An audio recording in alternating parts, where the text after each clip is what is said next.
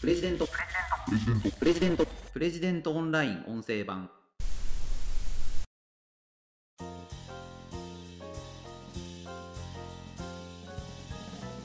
冠婚葬祭どれを重視していたか。伝説の人たらしの技がよくわかります。プレジデントオンライン編集長の星野貴彦です。この番組はプレジデントオンラインの配信記事の周辺情報や解説をお届けしています。今回紹介する記事は伝説の人たらし田中角栄が冠婚葬祭で最も重視した行事を知っているかという記事です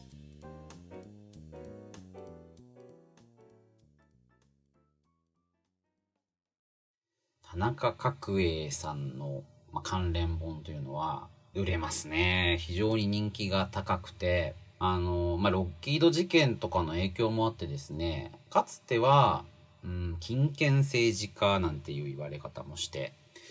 人気なかったと思いますね。まあ、首相在任時、もしくは首相を離れてから、まあ、いわゆるその影の最小なんていうふうに言われてですね、まあ、そういったところで、まあ、自民党の悪いイメージ負のイメージというのを、まあ、代表している政治家だったかなという気がします。ただですね、まあ、どうでしょうかねこの10年ぐらいですかねこう田中角栄のある種の突破力とかですね行動力とか考え方これが現代ではなかなかこういう人はいないんじゃないかと。いや田中角栄さんってすごいねというようなことが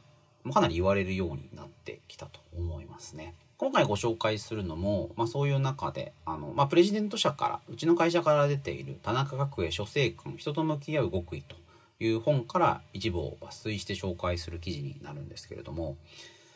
あのこれもですねやっぱり田中角栄さんってすごい人だなというのは一読して分かりますね。あのこの記事もおすすめです。ご本人にはいろいろ問題もあったんだろうなと思うんですけれどもこの残されてる言葉の部分もしくは書生君の部分これやっぱ面白いなというふうに改めて思いましたね。例えば記事の冒頭こういうセリフが紹介されてます。人は金の世話になることが何より辛い。そこが分かって一人前。うん。金配りっていうのですね田中角栄は非常にこうよくやってたと言うんですよね。まあこれはな、そのいいのかっていうのもね、今の政治資金規正法とかっていうのは、まあ施行される前ですからね、あの、まあ、どうなんだっていうふうにありますし、政治と金っていうのは、まあ、ここ最近ずっと問題になってるわけなんですけれども、まあでもまあ政治と関わりのない世界であれば、こう金を配るっていうのは、まあある種あり得る部分もあるかもしれないですね。もしくは人付き合いで、あの、どういうふうにお金を渡すかまあ、特に冠婚葬祭の場面なんかだと、ご祝儀を渡したり、香典を渡したり、金を配る、まあ、金を渡すっていうのはあるんだと思うんですよね。もしくは知人から借金の申し出があった時、これを受けるかどうか。で、その時にですね、とにかく、姿勢を低くして渡せというふうに田中角栄は指示していたということなんですよね。秘書にこう言っていたと。お前は絶対に相手にこれをやるんだという態度を見せてはならん。もらっていただくという気持ちで姿勢を低くして渡せ。人は金の世話になることが何より辛い。相手の気持ちを汲んでやれ。それが分かってこそ一人前だと。うん。もらっていただくと。そうやってこそ生きた金になるっていうことなんですよね。倹約とケチは違うっていうのもね、書かれてるんですけども。なるほどね、と思いますね。ケチに説得力なしと。まあ、とにかく、もうもらっていただくという形で、さっとお金を渡してしまうと。で、こう言っています。生きた金はやがて芽を出す。敵ですら味方になる。田中角栄は10倍の哲学っていうのをですね、よく標榜してたそうなんですよね。10倍。まあ、例えば、香典ですよね。5000円ですかね、1万円ですかね。あの、葬式の葬儀の時に香典を包んで渡す。まあ、今は政治家がそういった香典、あの、葬式に出席して香典を渡すというのは禁じられています。あの、自分の選挙区でね、そういうことをやるというのは禁じられていますけれども、まあ、かつてですね、田中角栄、これ10倍の哲学でお金を渡していたと。でそれもある種の性的対立してた相手であってもそれをやったということなんですよね。あの大出俊というですね社会党の代議士まあこれあの国会の止め男っていう意味を持つぐらい自民党の田中角栄と対立した社会党のある種大物代議士なんですけれども、まあ、これの葬儀の時にですね、まあ、田中派の中堅代議士が50万円の香典袋というのを渡して届けたと。で届けようとしたんだけれどもあの田中角栄が「いや君はいかんでよろしいわしが直接行く」と言って自分自身が、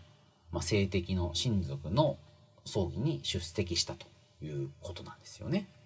で大出さんは、まあ、角さんには参ったっていうふうにまあ言ってたと。で結局、まあ、この結果ですね大出が国会で田中批判の大声を上げることはなかったそうなんですよね。まあお金もらったから黙ってたのかなっていうふうにも思いますけどもただまあここまでやってくれるっていう気持ちがですねある種届くというのは、まあ、おそらくあるんだろうなという気がしますよね。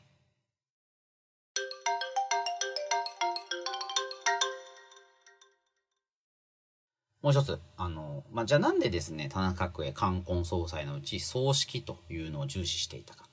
結婚式などは皆が喜んでいるのに対し、葬式は誰もが落ち込んでいる。寄り添ってやるのは当然のことではないか。うん。これやっぱりですね、あの、田中角栄が、まあ、社会党の元委員長、川上丈太郎の訃報を聞いたという時に、あの、社会党や川上家から招かれていないのに、葬儀に駆けつけたと。で年末の雨の降る寒い日に2時間ほど立ち尽くして延べの送りをやったと。足元には雨が跳ね返っていたと言うんですよね。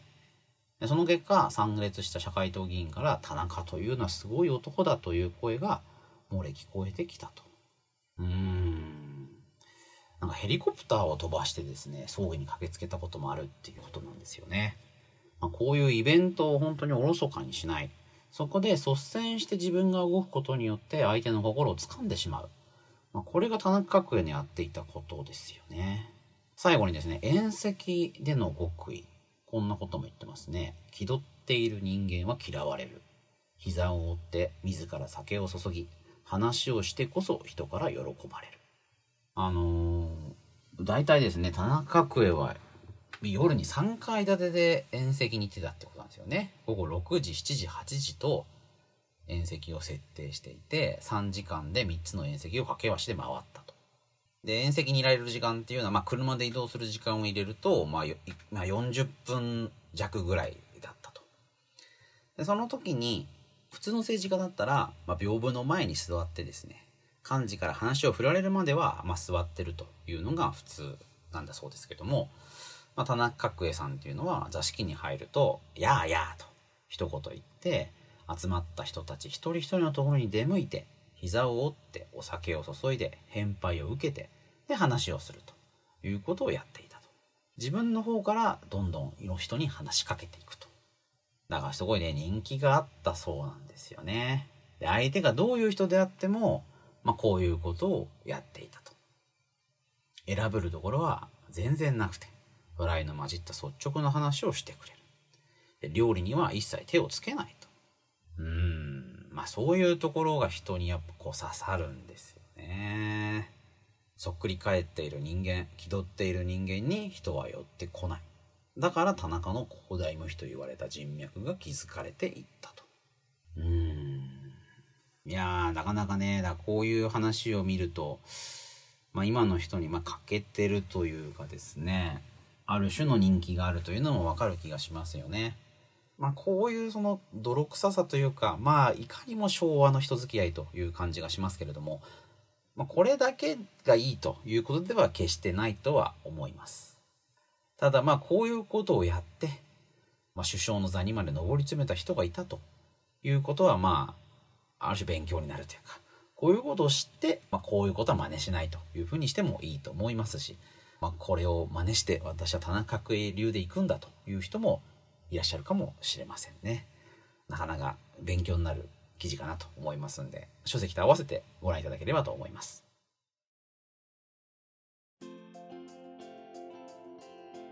ということで今回は伝説の人たらし田中角栄が冠婚葬祭で最も重視した行事を知っているかという記事を紹介しましたそれではまた次回お会いしましょう。プレジデントオンライン編集長の星野貴彦でした。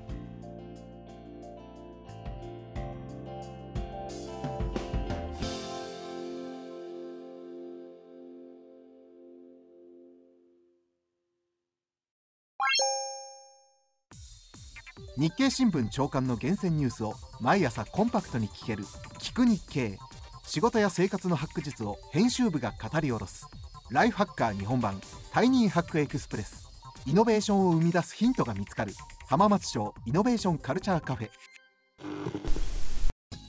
情報スキルキャリアアップ。今より一つ上のステージに行くビジネスニュースが聞き放題。オ